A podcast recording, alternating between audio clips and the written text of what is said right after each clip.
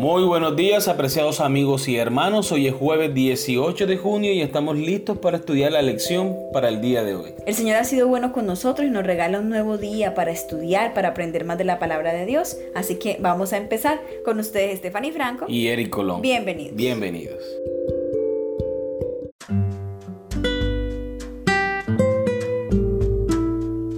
Afrontar las dificultades de manera espiritual y con oración. El título de la lección para el día de hoy.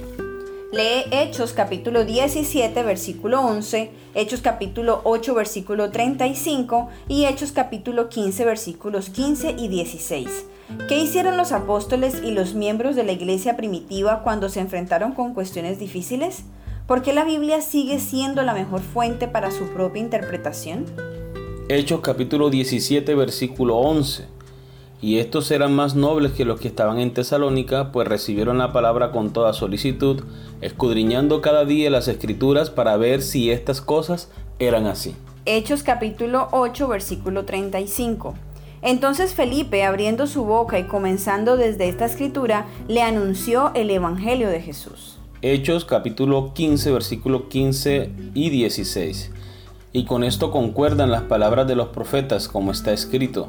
Después de esto volveré y reedificaré el tabernáculo de David que está caído, y repararé sus ruinas y lo volveré a levantar. Muy bien, recordemos las preguntas.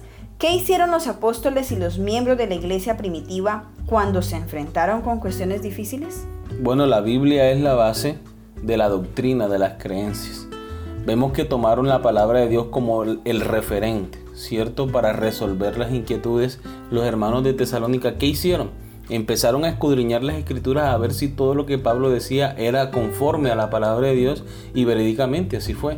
Como dice el Salmo 119, 105, lámpara es a mis pies, tu palabra y lumbrera mi camino. Es la que nos enseña el camino, es el instrumento que nosotros debemos utilizar para tomar decisiones en nuestra vida cristiana, en nuestra vida personal, en nuestra vida diaria. Pero entonces ahora que dices eso está la segunda pregunta. ¿Por qué la Biblia sigue siendo la mejor fuente para su propia interpretación? Por el principio de sola escritura que estuvimos estudiando el trimestre pasado. la Biblia se interpreta a sí misma porque es de inspiración divina. Ahora bien, podríamos utilizar otros libros que nos ayudan a delucidar, a conocer un poquito más acerca del contexto bíblico, pero la Biblia es la que tiene la última palabra acerca de sí misma. Muy bien, continuamos con la lectura. La mejor solución para dificultades bíblicas todavía se encuentra en la Biblia misma. Los problemas bíblicos se abordan mejor cuando se estudian a la luz de toda la escritura en vez de tratar solo un texto aislado de los demás o de toda la escritura.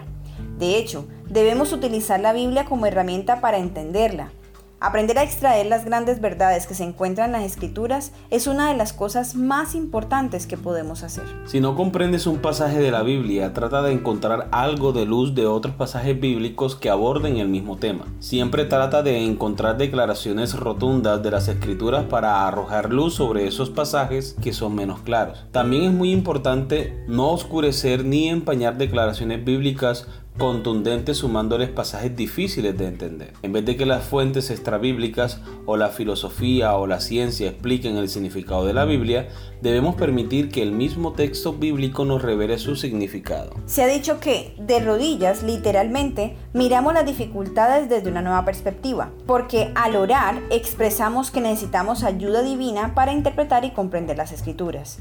Al orar, buscamos la iluminación de nuestra mente a través del mismo Espíritu Santo que inspiró a los escritores bíblicos para que escribieran lo que escribieron. Al orar, nuestros motivos se dan a conocer y podemos decirle a Dios por qué queremos entender lo que leemos. Al orar, le pedimos a Dios que abra nuestros ojos a su palabra y que nos dé un espíritu dispuesto a seguir y practicar su verdad.